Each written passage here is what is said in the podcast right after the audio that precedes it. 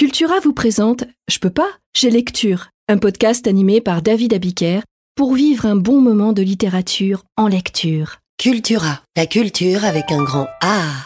Bonjour, c'est David Abiker. Bienvenue dans cette quatrième édition de Je peux pas, j'ai lecture, le podcast où je vous lis des extraits de romans et d'essais, dont une nouveauté, histoire de vous donner envie de découvrir une œuvre ou de passer tout simplement un bon moment à la découverte de grands textes. Aujourd'hui, je vais vous lire un extrait de La princesse de Clèves de Madame de Lafayette. Il s'agit de la scène où la princesse de Clèves explique à son mari qu'elle ne veut pas rentrer à Paris parce qu'elle redoute de succomber aux avances d'un amoureux le duc de Nemours, lequel est justement caché derrière une porte et entend tout de la discussion entre la jeune femme et son mari. Je vous lirai ensuite un extrait des Hommes qui lisent d'Édouard Philippe. Juste avant de devenir Premier ministre, le maire du Havre a dans un recueil de souvenirs déclaré son amour à la lecture et il le fait avec passion et conviction. Je vous lirai ensuite un passage de La route de Cormac McCarthy, l'histoire de cet homme qui marche avec son fils sur une route des États-Unis après l'apocalypse. Juste après, je resterai sur la route, mais avec Sylvain Tesson, nous ferons un bout de chemin avec lui sur les chemins noirs aux environs du mont Ventoux. Enfin, je terminerai avec un extrait de Soit dit en passant qui vient de sortir, Les Mémoires de Woody Allen. Vous découvrirez qu'avant de devenir acteur et cinéaste, Woody Allen fut magicien, joueur de poker, joueur de baseball et bien sûr clarinettiste, et il est resté baratineur. Allez, je peux pas, j'ai lecture le podcast, c'est parti. La princesse de Clèves, Madame de Lafayette, troisième partie, extrait. Elle avait ignoré jusqu'alors les inquiétudes mortelles de la défiance et de la jalousie. Elle n'avait pensé qu'à se défendre d'aimer M. de Nemours, et elle n'avait point encore commencé à craindre qu'il en aimât une autre. Quoique les soupçons que lui avait donnés cette lettre fussent effacés, ils ne laissèrent pas de lui ouvrir les yeux sur le hasard d'être trompée et de lui donner des impressions de défiance et de jalousie qu'elle n'avait jamais eues. Elle fut étonnée de n'avoir point encore pensé combien il était peu vraisemblable qu'un homme comme M. de Nemours, qui avait toujours fait paraître tant de légèreté parmi les femmes, fût capable d'un attachement sincère et durable. Elle trouva qu'il était presque impossible qu'elle pût être contente de sa passion. Mais quand le pourrais-je être disait-elle? Quand veux-je faire? Veux-je la souffrir? Veux-je y répondre? Veux-je m'engager dans une galanterie? Veux-je manquer à M. de Clèves? Veux-je me manquer à moi-même? Et veux-je enfin m'exposer au cruel repentir et aux mortelles douleurs que donne l'amour? Je suis vaincu et surmonté par une inclination qui m'entraîne malgré moi. Toutes mes résolutions sont inutiles. Je pensais hier tout ce que je pense aujourd'hui, et je fais aujourd'hui tout le contraire de ce que je résolus hier. Il faut m'arracher de la présence de M. de Nemours, il faut m'en aller à la campagne, quelque bizarre que puisse paraître mon voyage, et si M. de Clèves s'opiniâtre à l'empêcher ou à en vouloir savoir les raisons, peut-être lui ferai-je le mal, et à moi-même aussi, de les lui apprendre. Elle demeura dans cette résolution et passa tout le soir chez elle, sans aller savoir de madame la dauphine ce qui était arrivé de la fausse lettre de Vidame. Quand M. de Clèves fut revenu, elle lui dit qu'elle voulait aller à la campagne, qu'elle se trouvait mal, et qu'elle avait besoin de prendre l'air. M. de Clèves, à qui elle paraissait d'une beauté qui ne lui persuadait pas que ses mots fussent considérables, se moqua d'abord de la proposition de ce voyage et lui répondit qu'elle oubliait que les noces des princesses et le tournoi s'allaient faire et qu'elle n'avait pas trop de temps pour se préparer à y paraître avec la même magnificence que les autres femmes. Les raisons de son mari ne la firent pas changer de dessein. Elle le pria de trouver bon que, pendant qu'il irait à Compiègne avec le roi, elle allât à Coulommiers, qui était une belle maison à une journée de Paris qu'il faisait bâtir avec soin. M. de Clèves y consentit, elle y alla dans le dessein de n'en pas revenir si tôt, et le roi partit pour Compiègne, où il ne devait être que peu de jours. Monsieur de Nemours avait eu bien de la douleur de n'avoir point revu madame de Clèves depuis cet après-dîner qu'il avait passé avec elle si agréablement et qui avait augmenté ses espérances. Il avait une impatience de la revoir qui ne lui donnait point de repos, de sorte que quand le roi revint à Paris, il résolut d'aller chez sa sœur, la duchesse de Mercœur, qui était à la campagne, assez près de Coulommiers. Il proposa au vidame d'y aller avec lui, qui accepta aisément cette proposition, et M. de Nemours la fit dans l'espérance de voir madame de Clèves et d'aller chez elle avec le vidame. Madame de Mercœur les reçut avec beaucoup de joie, et ne pensa qu'à les divertir et à leur donner tous les plaisirs de la campagne. Comme ils étaient à la chasse à courir le cerf, M. de Nemours s'égara dans la forêt. En s'enquérant du chemin qu'il devait tenir pour s'en retourner, il sut qu'il était proche de Coulommiers. À ce mot de Coulommiers, sans faire aucune réflexion et sans savoir quel était son dessein, il alla à toute bride du côté qu'on lui montrait. Il arriva dans la forêt et se laissa conduire au hasard par des routes faites avec soin, qu'il jugea bien qui conduisaient vers le château. Il trouva au bout de ces routes un pavillon dont le dessous était un grand salon accompagné de deux cabinets dont l'un était ouvert sur un jardin de fleurs qui n'était séparé de la forêt que par des palissades, et le second donnait sur une grande allée du parc. Il entra dans le pavillon, et il serait arrêté à en regarder la beauté sans qu'il vît venir par cette allée du parc monsieur et madame de Clèves accompagnés d'un grand nombre de domestiques. Comme il ne s'était pas attendu à trouver monsieur de Clèves qu'il avait laissé auprès du roi, son premier mouvement le porta à se cacher. Il entra dans le cabinet qui donnait sur le jardin de fleurs, dans la pensée d'en ressortir par une porte qui était ouverte sur la forêt. Mais voyant que madame de Clèves et son mari s'étaient assis sous le pavillon, que leurs domestiques demeuraient dans le parc, et qu'ils ne pouvaient venir à lui sans passer dans le lieu où étaient monsieur et madame de Clèves, il ne put se refuser le plaisir de voir cette princesse, ni résister à la curiosité d'écouter sa conversation avec un mari qui lui donnait plus de jalousie qu'aucun de ses rivaux. Il entendit M. de Clèves disait à sa femme Mais pourquoi ne voulez-vous point revenir à Paris? Qui vous peut retenir à la campagne? Vous avez depuis quelque temps un goût pour la solitude qui m'étonne et qui m'afflige parce qu'il nous sépare. Je vous trouve même plus triste que de coutume, et je crains que vous n'ayez quelque sujet d'affliction. Je n'ai rien de fâcheux dans l'esprit, répondit-elle avec un air embarrassé. Mais le tumulte de la cour est si grand, et il y a toujours un si grand monde chez vous qu'il est impossible que le corps et l'esprit ne se lassent et que l'on ne cherche du repos.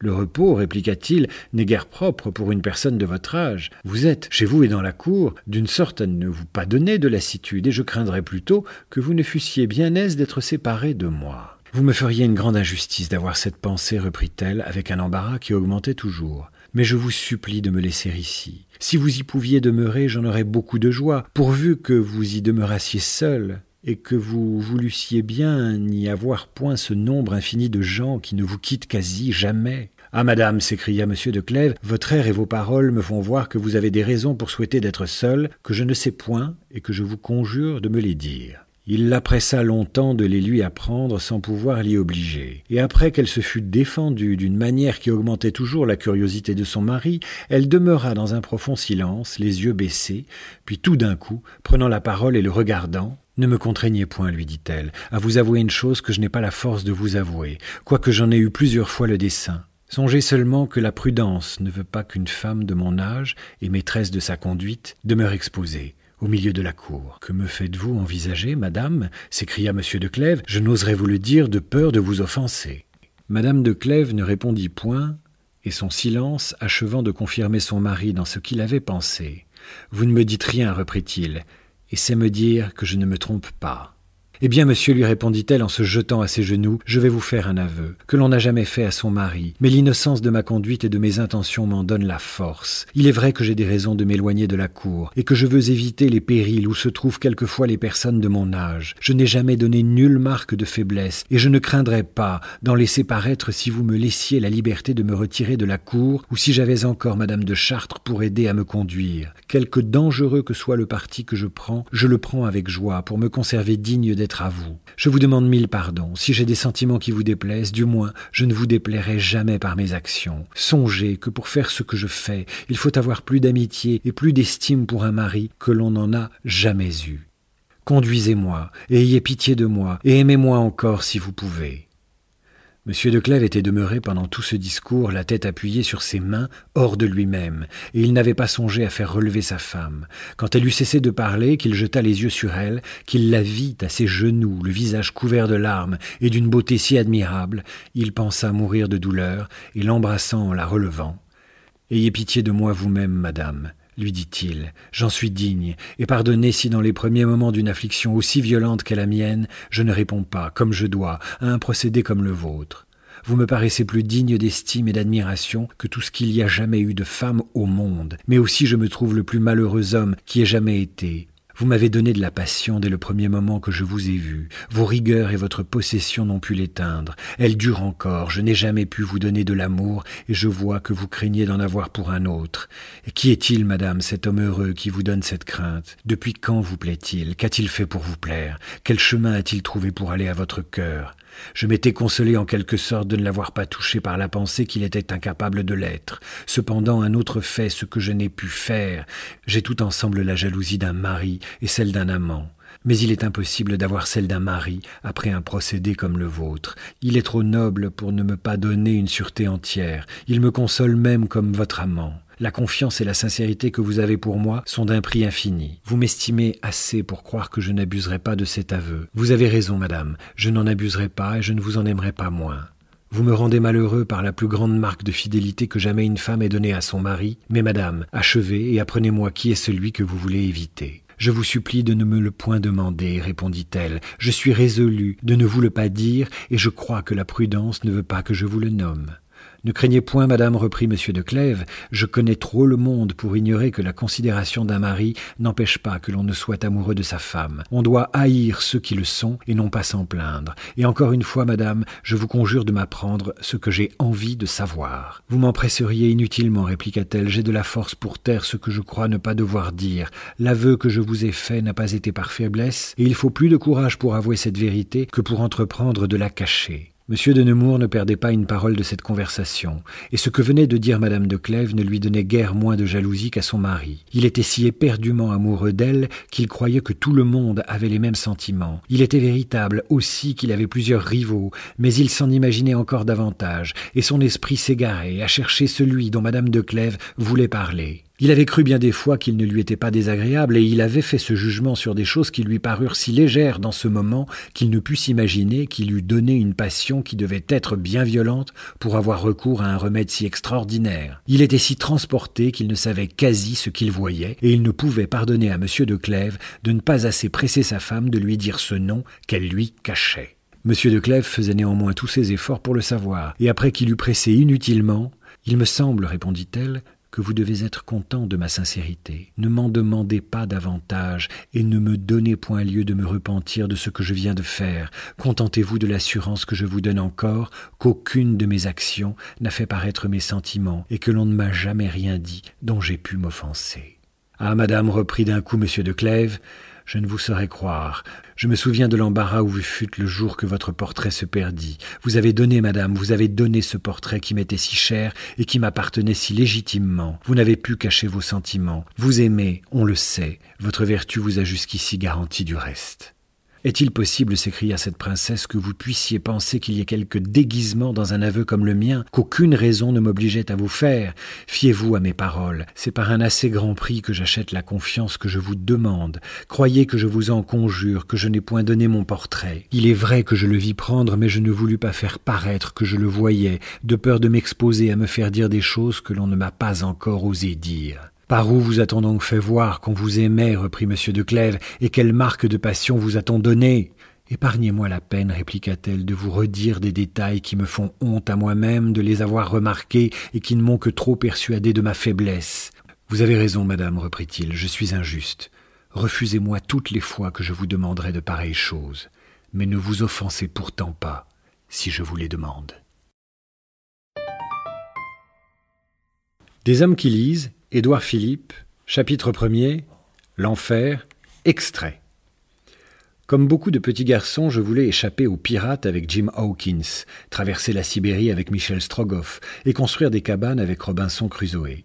Rien d'original là-dedans, mais il était logique que j'en vienne, un jour, à rencontrer Léonidas et à me sacrifier à ses côtés en défendant les thermophiles. Mes parents voulaient que j'aime lire. Ils m'ont rarement conseillé des lectures, bien plus rarement que ce qu'on pourrait imaginer de parents professeurs de lettres. J'avais le choix des livres, mais la lecture en revanche n'était pas négociable. Depuis Sparte, j'aime lire et je peux dire que je suis le produit des livres que j'ai lus. Évidemment et fort heureusement, la lecture n'est pas le seul matériau de construction d'un homme.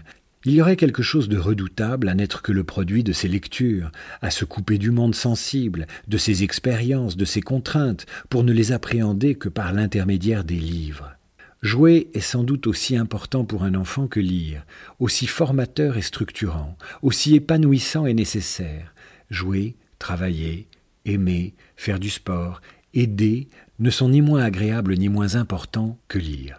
Mais lorsque je regarde ma bibliothèque, où se sont accumulés tous les livres que j'ai achetés ou que l'on m'a offerts depuis le début de mes études, je vois ce que j'ai appris et une bonne partie de ce que j'aime. Il n'en manque quasiment aucun, car jamais je ne les prête ni ne les jette. Tous ces livres, toutes ces heures passées à accumuler des connaissances, à découvrir des histoires et des époques et des milieux, à oublier tout le reste, à vibrer ou à m'indigner, à passer le temps parfois à jubiler aussi mon construit. Des romans, des essais, des manuels, des bandes dessinées, le tout mélangé, mûri ou oublié, redécouvert et discuté, le vrai miroir d'un lecteur est sa bibliothèque. On y retrouve en un instant tout son esprit et toute son âme. On voit déjà dans la manière dont les volumes s'enchevêtrent ou au contraire s'alignent l'ordre ou le joyeux désordre qui gouverne une vie intérieure. De même que, dit-on, on revoit défiler tout le film de sa vie à la dernière heure, de même chacun peut revoir presque toute la sienne en un coup d'œil.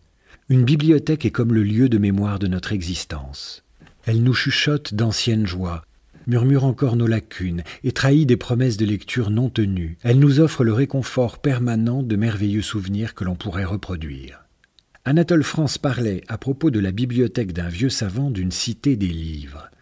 Il y a tout dans cette formule, à la fois l'image des livres comme des édifices qui nous bâtissent autant de mondes qu'il y a de combinaisons possibles entre leurs pages, mais surtout cette idée que la lecture construit une cité, au sens fort, antique du terme, une communauté de citoyens formés autour d'une communion partagée, la lecture, la cité des livres. Derrière cette expression, il y a une autre idée essentielle, c'est que la lecture n'est pas seulement une question individuelle, elle est un objet collectif et fait légitimement partie des sujets de politique publique. Faire en sorte qu'une population sache lire est un objectif politique qui demande des moyens, du temps, une volonté politique et une action publique déterminée. La démocratisation de l'école, consubstantielle en France à l'enracinement républicain, a eu pour premier objectif pédagogique l'apprentissage de la lecture, de l'écriture et du calcul. La multiplication du nombre de bibliothèques municipales au cours du XXe siècle suffit à rendre compte de l'effort public consenti pour équiper notre pays de lieux dédiés à la lecture. Un pays comme le nôtre, dans lequel un président de la République pesa de toute son autorité pour porter à son terme le projet d'une très grande bibliothèque qui porte désormais son nom, a hissé depuis longtemps la lecture et le livre au rang de politique publique. Un pays comme le nôtre qui a inventé le prix unique du livre pour préserver autant que possible les métiers qui vivent de la lecture s'est mobilisé intelligence et moyens autour de cette politique. Un pays comme le nôtre qui a préservé une grande diversité de points de vente, de bibliothèques municipales et qui, grâce au miracle de la technologie moderne, permet à n'importe quel lecteur d'acquérir ou de consulter presque n'importe quel livre rapidement, est un paradis pour le lecteur. Jamais sans doute le lecteur n'aura été aussi heureux. Même si les avancées de l'économie numérique remettent en cause le modèle le plus traditionnel du livre papier, même si les acteurs du monde français des livres sont bousculés par l'arrivée de nouveaux intervenants, le lecteur, lui, est comblé. Jamais autant de livres n'ont été publiés, jamais ils n'ont été aussi peu chers ni aussi accessibles. Alors pourquoi, dans ces conditions, se lancer dans une politique de la lecture? Il y a sans aucun doute beaucoup de champs de l'action publique où les résultats sont plus mauvais, les besoins plus grands et les moyens plus attendus la lutte contre le chômage, contre la pauvreté, le combat contre la désocialisation et la radicalisation de couches entières de notre pays, la résistance au décrochage collectif et individuel que redoutent tant de nos concitoyens, la lutte contre les dérèglements climatiques qui vont bouleverser notre façon de vivre, la conception et surtout la réalisation des réformes indispensables au rebond de notre pays sont, chacun, des objectifs qui pourraient à juste titre sembler plus urgents et plus déterminants encore que la lecture publique. Ils le sont à bien des égards. Mais l'urgence n'invalide pas le long terme. Ces défis ne sont en rien incompatibles avec la mise en place d'une politique de la lecture, et on peut sans doute imaginer, en se gardant d'un angélisme aussi séduisant que trompeur, qu'il est préférable pour les relever de pouvoir s'appuyer sur un peuple de lecteurs. Je suis tellement pénétré par cette conviction que lorsque je suis devenu maire du Havre, en 2010, une de mes premières annonces a été consacrée à la nécessité de lancer une politique ambitieuse de promotion de la lecture. Parce que rien ne remplacera jamais la lecture dans l'accumulation et la diffusion du savoir humain Parce que dans une ville comme Le Havre, où la situation sanitaire et sociale est depuis toujours marquée par plus de difficultés qu'ailleurs, où l'échec scolaire reste plus fréquent en dépit des efforts considérables engagés par les équipes pédagogiques et par les collectivités territoriales, où le chômage demeure depuis 1980 supérieur à la moyenne nationale, il faut toujours revenir à l'essentiel. Et l'essentiel, à mon sens, la lecture. La lecture comme moyen de se construire, de s'élever, de se former, de découvrir, d'échanger et de réussir. La route, Cormac McCarthy, extrait. Il dormit cette nuit-là près de son père en le serrant contre lui, mais au matin, quand il se réveilla, son père était froid et raide. Il resta longtemps assis en pleurs près de lui, puis il se leva et partit à travers les bois en direction de la route. Quand il revint, il s'agenouilla à côté de son père et prit sa main froide et dit encore et encore son nom. Il resta trois jours, puis il alla sur la route, et il regarda au bout de la route, et il regarda du côté d'où ils étaient venus. Quelqu'un approchait. Il allait faire demi-tour pour rentrer dans les bois, mais il n'en fit rien. Il resta simplement là, sur la route, et il attendit, le revolver à la main. Il avait entassé toutes les couvertures sur son père, et il avait froid et faim. L'homme qui arrivait dans son champ de vision et restait debout à le regarder était vêtu d'un blouson de ski gris et jaune. Il portait sur son épaule un fusil à pompe accroché à une bretelle de cuir torsadée, le canon tourné vers le bas, et il était équipé d'une cartouchière en nylon remplie de munitions pour le fusil. Un vétéran d'anciennes escarmouches, barbu, avec une balafre en travers de la joue, et l'os enfoncé, et son œil unique errant dans le vague. Quand il parlait, sa bouche fonctionnait imparfaitement, et aussi quand il souriait. Où est l'homme avec qui tu étais? Il est mort. C'était ton père? Oui, c'était mon papa. Je suis désolé. Je ne sais pas quoi faire. Je crois que tu devrais venir avec moi. Vous faites partie des gentils? L'homme écarta le capuchon de son visage. Ses cheveux étaient longs et emmêlés. Il regarda le ciel, comme s'il y avait eu quelque chose à voir là-haut. Il regarda le petit. Ouais, dit-il, je fais partie des gentils. Pourquoi tu ne ranges pas ton revolver Je ne dois laisser personne prendre mon revolver, quoi qu'il arrive. Je ne veux pas de ton revolver, je veux seulement que tu ne le pointes pas sur moi. D'accord. Où sont tes affaires? On n'a pas grand-chose. Tu as un sac de couchage? Non. Qu'est-ce que tu as? Des couvertures? Mon papa est enveloppé dedans. Montre-moi. Le petit ne bougeait pas. L'homme l'observait. Il mit un genou à terre et enleva le fusil de son épaule et le posa debout sur la route en s'appuyant au garde-main. Les cartouches de fusil dans les tubes de la cartouchière avaient été chargées à la main et les extrémités bouchées avec de la cire de bougie. L'homme sentait la fumée de bois. Regarde, dit-il, tu as le choix entre deux choses. On a eu pas mal de discussions parce qu'on se demandait si ça valait seulement la peine d'aller vous chercher. Tu peux rester ici avec ton papa et mourir, ou tu peux venir avec moi. Si tu restes, il faut que tu te tiennes à l'écart de la route. Je me demande comment vous avez fait pour arriver jusqu'ici. Mais tu devrais venir avec moi. Tu seras bien. Comment je peux être sûr que vous faites partie des gentils? Tu ne peux pas en être sûr. C'est un risque que tu dois prendre. Est-ce que vous portez le feu? Si je porte quoi? Le feu. T'es un peu dérangé, non? Non, juste un peu. Ouais, ça fait rien. Alors vous le portez? Quoi? Si on porte le feu? Oui. Ouais, on porte le feu. Vous avez des enfants? Oui. Vous avez un petit garçon? On a un petit garçon.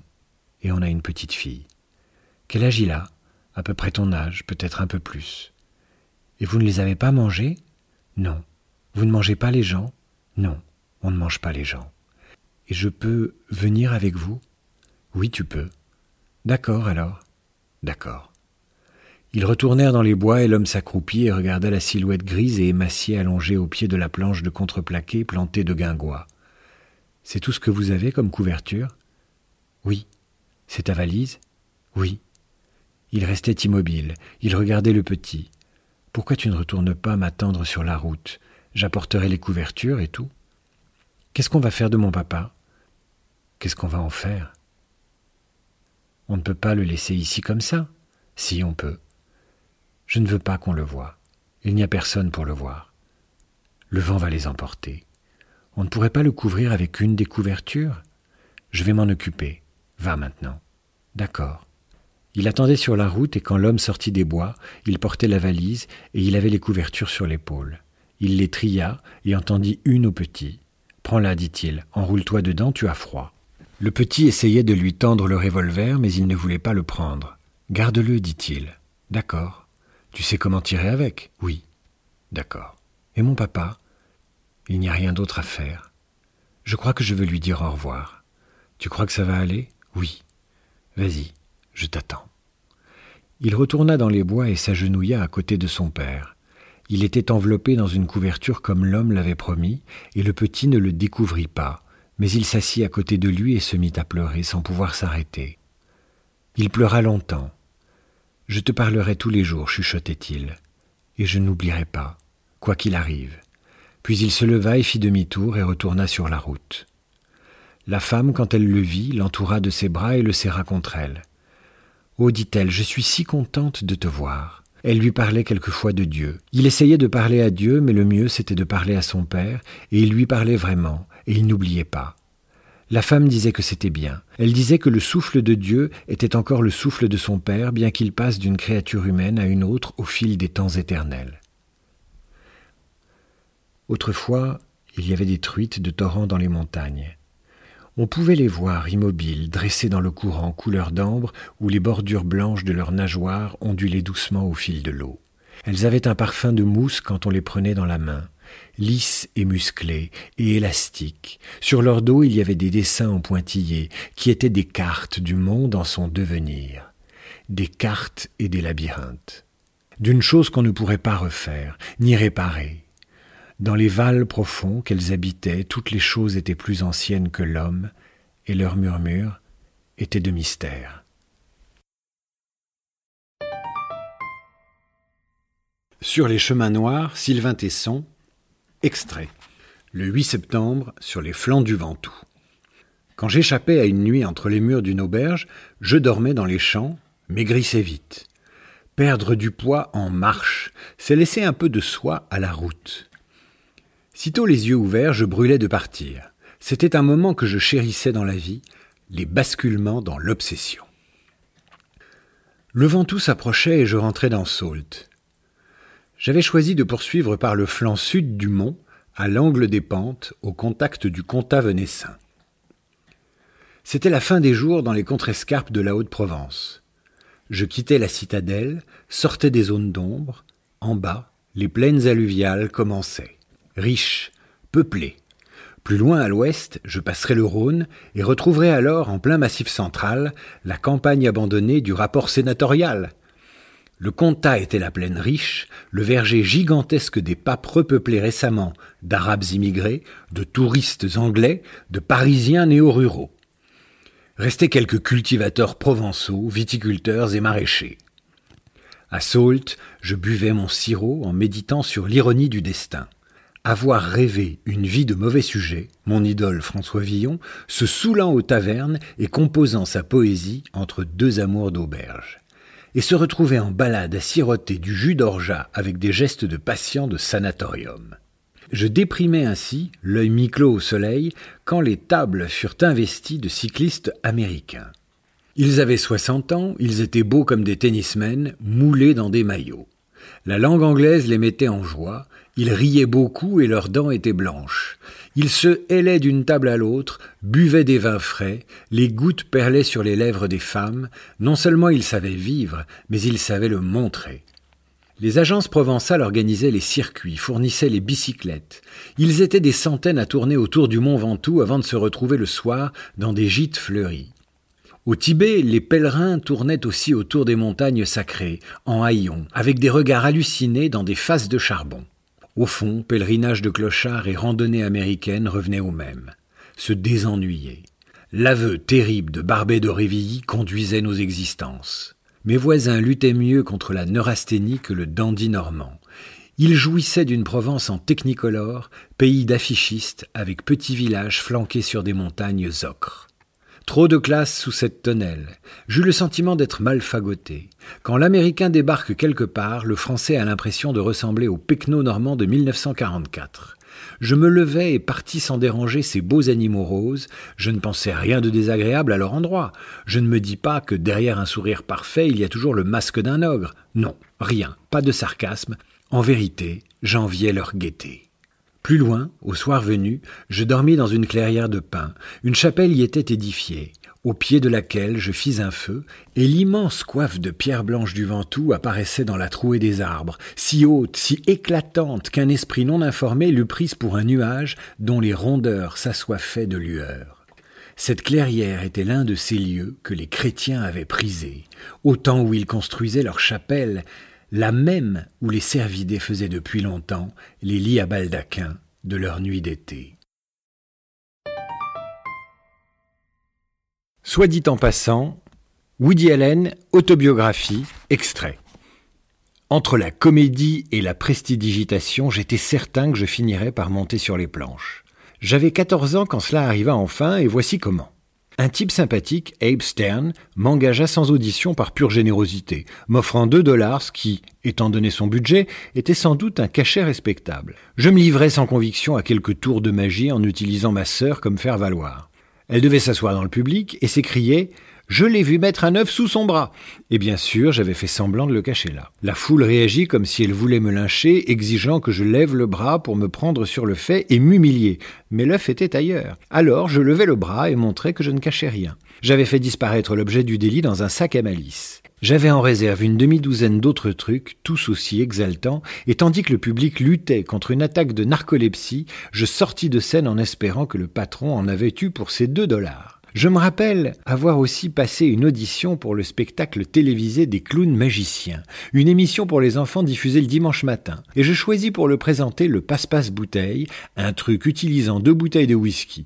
Inutile de vous dire que je ne décrochais pas l'emploi. Mais je remarquais que chaque fois que j'infligeais mes funestes talents de prestidigitateur à un public, c'était mon baratin, improvisé, tandis que j'arpentais la scène en bonimentant nerveusement qui provoquait l'hilarité générale. Il ne me vint jamais à l'esprit que j'avais un avenir possible de comique, mais plutôt que j'étais un magicien désastreux. Pour ne pas avoir passé en vain tant d'heures à pratiquer les tours de passe-passe devant un miroir, je décidai d'utiliser mon habileté technique aux cartes pour tricher, soutirer de l'argent aux pigeons et ainsi obéir à l'injonction de Max Schulman, un écrivain plein d'humour dont les livres étaient les seuls que je lisais avec ceux de Mickey Spillane. Gagner de l'argent, dormir jusqu'à midi et baiser-les tous. On annonça qu'il allait y avoir une démonstration de talent à l'école. Je pourrais y montrer quelques imitations, des pastiches comme on les appelait alors. Je ne sais pas à quel moment on les rebaptisa imitations comme par magie. Je voulais présenter James Cagney, Clark Gable et Peter Lorre. Pendant que j'attendais mon tour pour l'audition, je regardais passer un autre garçon. Il proposait un numéro de comique, mais pas à base de ces blagues faciles fauchées dans le Reader Digest ou dans l'almanach des mille blagues. Pas question pour lui de commencer comme certains de nos enseignants ringards qui nous donnaient des boutons en essayant de pimenter leur discours de quelques histoires qui se voulaient spirituelles. Alors, il y avait ces deux dentistes. Non, Jerry Epstein avait préparé un numéro de vrai professionnel avec un prologue, des répliques authentiquement drôles, le tout à partir de films de guerre et de gangsters. Sa prestation était le haut du panier. En sortant de l'école, je me suis glissé jusqu'à lui près de l'immense monticule de neige accumulée sur le trottoir devant la PS 99. J'ai oublié de préciser que c'était l'hiver et qu'il avait neigé abondamment. Nous avons bavardé et on s'est trouvé des terrains d'entente, pas seulement le goût du comique, mais aussi le baseball. On jouait pour la même équipe junior. Il était gaucher et jouait première base, moi deuxième. C'est une autre de ces idées fausses qui circulent à mon sujet. En plus d'être considéré comme un intello, les gens croient, parce que je ne suis pas très grand et que je porte des lunettes, que je n'aurais jamais pu être un sportif accompli. Mais ils se trompent. J'ai été champion de course à pied, très bon joueur de baseball, avec même l'idée d'en faire une carrière que je n'ai abandonnée qu'en devenant auteur de gags. À l'école, je jouais au basket et j'étais capable de récupérer un ballon et de le renvoyer à plus de 1500 mètres. Je ne m'attends pas à ce que vous me croyiez, mais si l'un de vous, lecteur, croise le chemin de type de mon ancien quartier, posez-leur la question. Quand il m'arrive d'en rencontrer un, il ne manque jamais d'aborder le sujet de mon adresse au ballon, et pour je ne sais quelle raison, jamais celui de mes films. Nombreux seront ceux qui vous diront que j'étais aussi un excellent joueur de poker. À 30 ans, je jouais une nuit après l'autre, de 9 heures du soir au lever du soleil, et je gagnais assez pour vivre décemment et m'acheter une aquarelle de Noddle et un dessin de Kokoschka. Je n'ai arrêté que parce que David Merrick m'a expliqué qu'il était autrefois joueur lui aussi, mais avait cessé du jour au lendemain en comprenant qu'il perdait son temps. Cela a fait tilt dans ma tête et j'ai lâché. J'ai arrêté le baseball tout aussi brutalement. Un peu plus âgé, je jouais encore au softball dans la Broadway Show League, un sport que je n'avais jamais aimé. Alors que je me dirigeais un jour vers ma position dans le champ extérieur, un joueur plus jeune me dit Monsieur Allen, ne vous inquiétez pas, s'il y a une balle que vous ne pouvez pas rattraper, je vous aiderai. Je le regardais longuement en songeant Tu veux rire N'importe quelle balle qui arrive dans le champ extérieur, je la poursuis, je signe mon nom et je l'attrape. Quelques instants plus tard, un coup en flèche me passe sous le nez, un coup que j'aurais attrapé même à l'aveugle dans mon jeune temps. J'ai retiré mon gant, quitté le terrain, demandé à être remplacé, et je ne me suis plus jamais approché d'une batte, d'une balle ou d'un gant. L'humiliation avait été si intense que je ressens encore cette honte au moment où j'écris ces lignes.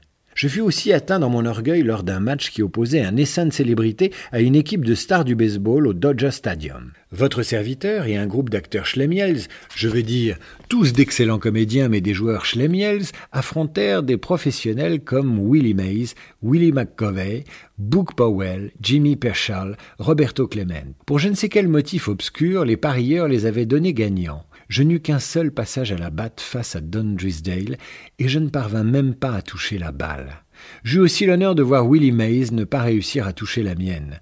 Un an plus tard, je suis tombé sur un vieux copain avec qui j'avais grandi et joué autrefois au softball, qui m'a dit J'ai vu ton match à la télé, je n'arrivais pas à croire que tu aies manqué la balle de Drisdale. Oui, j'aurais dû serrer un peu plus les pieds et vraiment cogner cette balle. Vous ne me croirez pas, mais il m'arrive encore de me réveiller en sursaut au milieu de la nuit et tout le match me revient.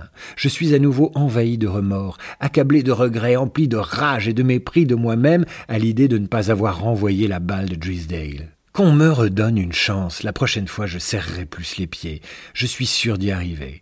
En un rien de temps, j'hyperventile et les murs se mettent à tourner. Mon Dieu, ce jour où je n'ai pas pu frapper la balle de Drisdale, j'ai besoin d'encore un passage à la batte. J'ai 84 ans. Est-il trop tard? Où suis-je? Où étions-nous? Mais revenons à cette congère. Jerry me confie qu'il a un frère aîné, Sandy, et que c'est lui le véritable comique de la famille. Il anime des spectacles dans son université et je devrais vraiment faire sa connaissance. Alors nous voilà partis pour rencontrer celui qui allait avoir une si grande influence sur mon début de carrière. Sandy Epstein de l'Avenue J et de Dickinson College. Quand il se produisait, on aurait dit un vrai pro du one-man show. Désolé d'être en retard, les mecs, j'arrive du chevet d'une malade. Ma petite amie a attrapé la rougeole. Et même s'il n'était pas Oscar Wilde ou Georges Bernard Shaw, on pouvait vraiment parler de numéros dignes d'un comique confirmé. Il m'a pris un certain nombre de sketchs, de scénettes et de gags, et quand je quittais l'école publique et que le lycée de Midwood devint mon alma mater, je m'empressais de transformer les salles de classe en salles de spectacle afin de mettre à profit tout ce matériau. Pour la plus grande irritation de mes professeurs, je Il ne se passa pas longtemps avant que ma mère ne soit là, encore régulièrement convoquée, pour voir par exemple son fils bredouiller des explications au proviseur qui exigeait de savoir ce qu'il avait voulu dire par Elle avait la silhouette d'un sablier, et je rêvais plus que tout de jouer dans le sable. On était assez collé monté à l'époque, et la police des mœurs surveillait tout. Il m'arriva de présenter quelques numéros à un club juif local avec un certain succès. Et en première, j'étais déjà un comique en herbe, un prestidigitateur en herbe, un joueur de baseball en herbe, et, au bout du compte, un lycéen médiocre. Le genre de petit malin qui lance une blague à haute voix au cinéma durant un moment particulièrement intense ou romantique à l'écran et provoque l'hilarité de tous ceux qui l'ont entendu. Je m'attirais à peu près autant de la ferme que d'éclats de rire. Mon copain Jerry avait acheté un magnétophone et me fit fièrement la démonstration de son fonctionnement. C'est quoi cette musique? demandai-je. Un concert de jazz que j'ai enregistré sur mon transistor, le kiosque à musique de Ted Husing. Super, m'exclamai-je en jetant mon cartable en direction de la poubelle. Un concert en France. Et ça, Sidney Bechet. Et ça, un saxophoniste soprano de la Nouvelle-Orléans. C'était la première fois que j'entendais du jazz de la Nouvelle-Orléans. Pourquoi cela produisit en moi un tel déclic, je ne le saurais jamais. Moi, un juif de Brooklyn, jamais sorti de New York, avec des goûts plutôt cosmopolites, qui appréciait particulièrement Gershwin, Porter, Kern, les compositeurs populaires les plus sophistiqués, et eux, des Afro-Américains du Sud profond avec lesquels je n'avais rien de commun et qui devint rapidement pour moi une véritable obsession. En un rien de temps, en plus d'être un comique en herbe, un magicien en herbe, un joueur de baseball en herbe, je devins un musicien de jazz afro-américain en herbe. Je m'achetais un saxophone soprano et j'appris à en jouer. Je m'achetais une clarinette et j'appris à en jouer. Je m'offrais aussi une platine vinyle Victrola. Ça, je pouvais m'en servir sans prendre de cours. J'engrangeais des disques, des livres sur la naissance du jazz et la vie de Louis Armstrong. Mes trois amis, Jack, Jerry, Elliot et moi, devions avoir l'air d'un bien étrange quatuor. Alors que tous les autres jeunes s'immergeaient dans la pop commerciale du moment, Patty Page, Frankie Lane, les Four Aces, nous restions durant des heures, jour après jour, devant nos électrophones, à écouter du jazz. Nous en écoutions de toutes les sortes, mais notre prédilection allait au standard de la Nouvelle-Orléans. Bunk Johnson, Jelly Roll Morton, Louis Armstrong, et bien sûr Sidney Bechet que j'idolâtrais et essayais d'imiter quand je jouais. Et si ça ne vous fait pas rire, c'est que vraiment, vous n'avez aucun sens de l'humour. Je passais des heures seul dans ma chambre à accompagner Béchette et plus tard les enregistrements de George Lewis. Lui aussi était une de mes idoles, et entre lui et Johnny Dodds, encore un as de la clarinette, je pensais m'être enfin trouvé une vocation. J'y prenais un plaisir si intense que je décidai de consacrer ma vie au jazz. Je ne me rendais pas vraiment compte que Béchette, Armstrong, George Lewis, Johnny Dodds, Jerry Rawls Morton et Jimmy Noons étaient de véritables génies de la musique. Leur style était primitif, mais pour les critères du jazz de la Nouvelle-Orléans, il y avait en eux quelque chose d'authentiquement magique que l'on percevait à chaque note qu'ils jouaient. Moi, naïf lourdeau que j'étais, je ne comprenais pas que je ne possédais pas ce don, que j'étais destiné, malgré tout mon enthousiasme et mon amour de cette musique, à demeurer un obscur amateur qu'on écouterait et qu'on tolérerait grâce à sa carrière cinématographique, mais absolument pas pour des critères de valeur propre au jazz. Je continuais néanmoins de m'entraîner, et je le fais toujours. Je répète tous les jours, avec un tel acharnement que pour être sûr de dominer une partition, il m'est arrivé de jouer sur des plages glaciales, dans des églises pendant que mon équipe de tournage installait les éclairages, dans des chambres d'hôtel après le travail, au fond de mon lit et sous la couette pour ne pas réveiller les autres clients. Pourtant, malgré tous les enregistrements que j'ai écoutés, les récits de vie stimulants des musiciens que j'ai lus, les heures passées à souffler et à souffler encore dans différentes embouchures et hanches à la recherche de la combinaison qui me donnerait le meilleur son, je suis toujours aussi nul. Je continue d'être une sorte de joueur de tennis du dimanche qui affronterait Federer ou Nadal. Je suis désolé d'avoir à le reconnaître, mais il me manque quelque chose. L'oreille, le ton, le rythme, le feeling. Et pourtant j'ai joué en public dans des clubs et des salles de concert, des opéras dans toute l'Europe, des auditoriums combles aux États-Unis. Je me suis produit lors de défilés dans des bars de la Nouvelle-Orléans, au Festival Jazz Héritage et à la Preservation Hall. Tout cela grâce à la notoriété de ma carrière cinématographique. Il y a plusieurs années, Dodson Rader, un homme plein d'esprit, m'a demandé au cours d'un dîner Et vous n'avez pas honte? Entre mon amour de la musique et les limites de mon jeu, si je veux rencontrer un public, je ne peux me permettre aucune honte. J'ai essayé de lui expliquer qu'autrefois je ne jouais qu'à la maison, avec quelques autres musiciens, pour nous amuser un peu, comme une partie de poker hebdomadaire. Ensuite, ils avaient suggéré que nous fassions la même chose dans un bar ou un restaurant pour profiter d'une petite audience. J'avais une expérience de plusieurs années dans les nightclubs et je n'avais nul besoin de spectateurs, mais eux si, et j'ai accepté. On avait commencé petit dans des endroits peu reluisants, mais quelques dizaines d'années plus tard, on fait pratiquement partie des meubles à l'hôtel Carlyle à Manhattan, attirant jusqu'à 8000 spectateurs qui font la queue sous la pluie pour venir nous écouter.